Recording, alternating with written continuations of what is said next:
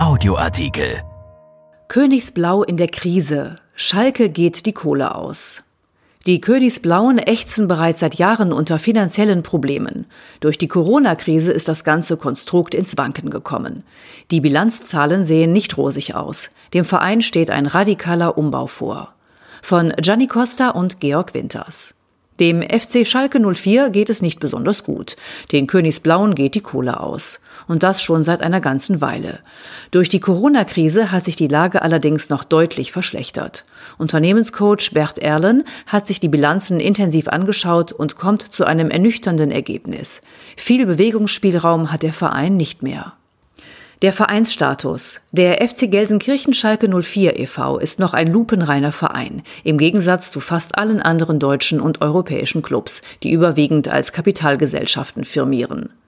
Auf den Umsatz hat der Vereinsstatus keine Auswirkungen. Schalke spielt in Deutschland ganz oben mit und erzielt mit 275 Millionen Euro den drittgrößten Umsatz in der Bundesliga nach dem FC Bayern 750 Millionen und dem BVB 490 Millionen. Im Vorjahr waren es mit 350 Millionen Euro allerdings deutlich mehr. Das Sportliche. Hauptfaktoren sind wie bei anderen Fußballunternehmen die Teilnahme an den europäischen Wettbewerben sowie die Transfertätigkeit. Wenn Vereine in Europa mitspielen, liegen deren Umsätze aus der medialen Vermarktung in der Regel um zweistellige Millionenbeträge höher. Bei Schalke flossen daher allein wegen der fehlenden Europaqualifikation 39 Millionen Euro weniger in die Kasse. Und auch im Transfergeschäft lief es nicht so gut wie im Vorjahr. Die Entschädigungen aus dem Spielerverkauf gingen um 30 Millionen Euro zurück. Einnahmequellen. Erwartungsgemäß stabil waren die sonstigen Erlösequellen, die sich normalerweise auch leichter planen lassen.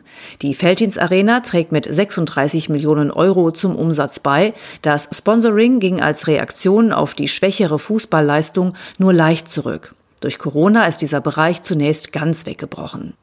Das Geschäftsmodell.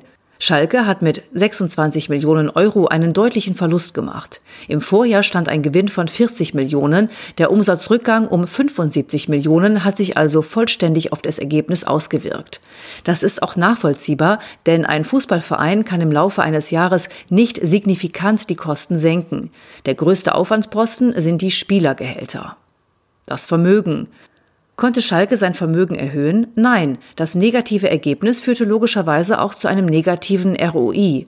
Das geht normalerweise gar nicht, aber Schalke ist eben ein Verein und keine Aktiengesellschaft wie Bayern oder der BVB.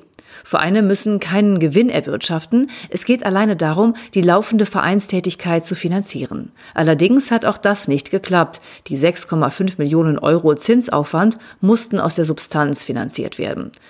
Das Vermögen ist für einen Fußballclub normal strukturiert, überwiegend Sachanlagen 39 Prozent und Spielerwerte 38 Prozent. Die Forderungen, insbesondere die aus Transfergeschäften, sind deutlich zurückgegangen. Das Problem. Schalke weist einen sogenannten nicht durch Eigenkapital gedeckten Fehlbetrag von immerhin sieben Prozent des Vermögens auf. Das Vermögen ist also geringer als die Schulden des Vereins. Die Schulden könnten zum jetzigen Zeitpunkt nicht aus der Vermögenssubstanz zurückgezahlt werden.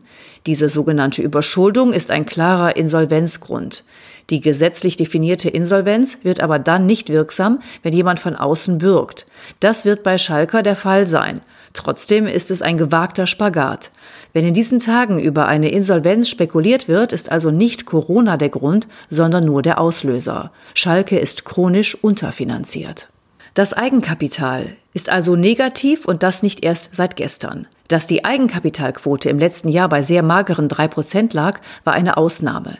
In den Jahren davor schwankte das fehlende Vermögen zwischen 21 Prozent und 71 Prozent. Das ist außerordentlich viel und nicht tragbar.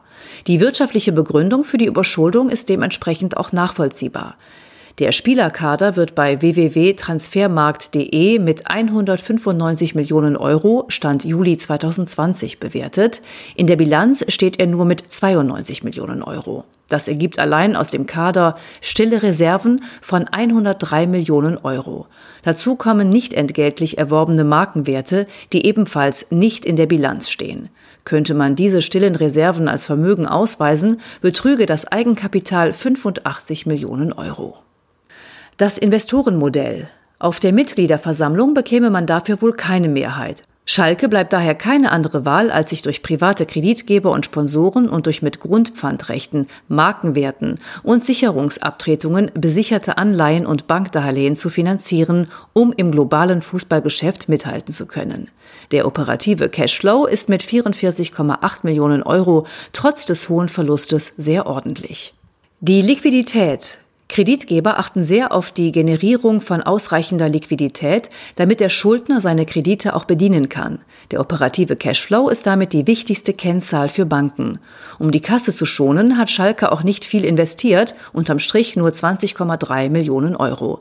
Zwar wurden für 59,2 Millionen neue Spieler verpflichtet, gleichzeitig flossen aus dem Spielerverkauf aber auch 49 Millionen in die Kasse zurück.